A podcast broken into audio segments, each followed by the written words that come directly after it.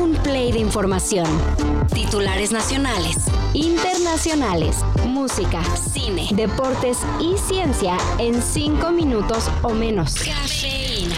Como caballero, deja las cosas y se retira. Punto. De la verga. ¡Qué pendejo! ¡Qué pendejo!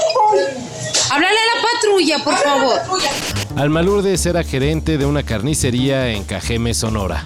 El pasado domingo, un hombre estaba acosando a su hermana, también empleada del establecimiento, y ella lo único que hizo fue detenerlo y pedirlo que abandonara el lugar. Horas después, el sujeto, identificado como Hilario N, de 71 años, regresó para matarla. Seguro que no tengo nada, no probablemente. exactamente. Lo único que tengo es un huevo para cuando se ofrezca y no se ofreció todavía. Visibilicemos que ser mujer lastimosamente en México es lo peor. Te convierte en un blanco para los otros. Te matan por ser mujer. Lamentó en redes la hermana de Alma Lourdes. Su agresor fue detenido y está acusado de feminicidio y acoso.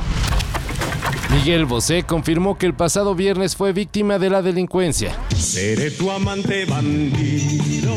No, no, no, no, no. Pero en situación máxima.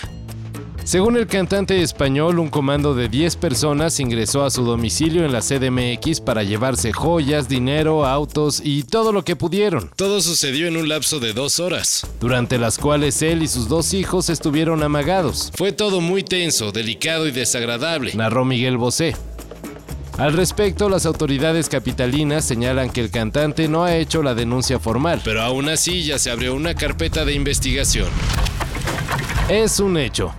A pesar de que muchos especialistas señalan que Neymar todavía tiene la capacidad de jugar al más alto nivel, el futbolista brasileño prefirió firmar con el Al Hilal de la Liga Árabe. Cristiano Ronaldo acho que foi, foi o pioneiro em tudo isso e todo mundo no começo chamou ele de, de, de louco, né, disso e de aquilo e hoje você está vendo que a liga está crescendo né, cada vez mais. Pero pues esa no es la noticia, sino la contaminación que generó en el viaje que se echó de París a Arabia Saudita.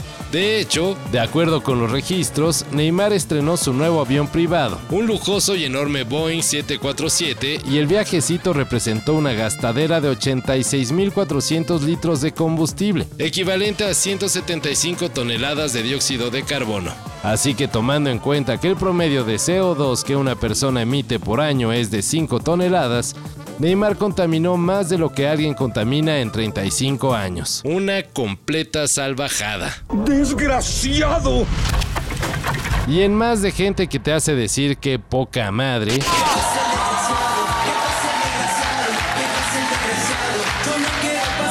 Billy McFarland, organizador del Fire Festival, ya está vendiendo los boletos para una segunda edición de su muy caótico y estafador evento. Ah, en la Ponchifiesta pensamos absolutamente en todo para que puedas tener una gran parranda. Por eso te llevamos hasta la basura de la fiesta. McFarland, quien pasó seis años en prisión por precisamente el delito de estafa, anunció en su cuenta TikTok la venta para el muy poco confiable festival que según se realizará en algún punto del Caribe en 2024. Así como en su caótica primera edición, el Fire Festival promete ser un evento exclusivo cuya asistencia dependerá de quien pueda y quiera pagar entre 499 y 7.999 dólares. Recomendamos ver el documental de Netflix Fire la fiesta más exclusiva que nunca sucedió, y luego decidir si quieren lanzarse al festival.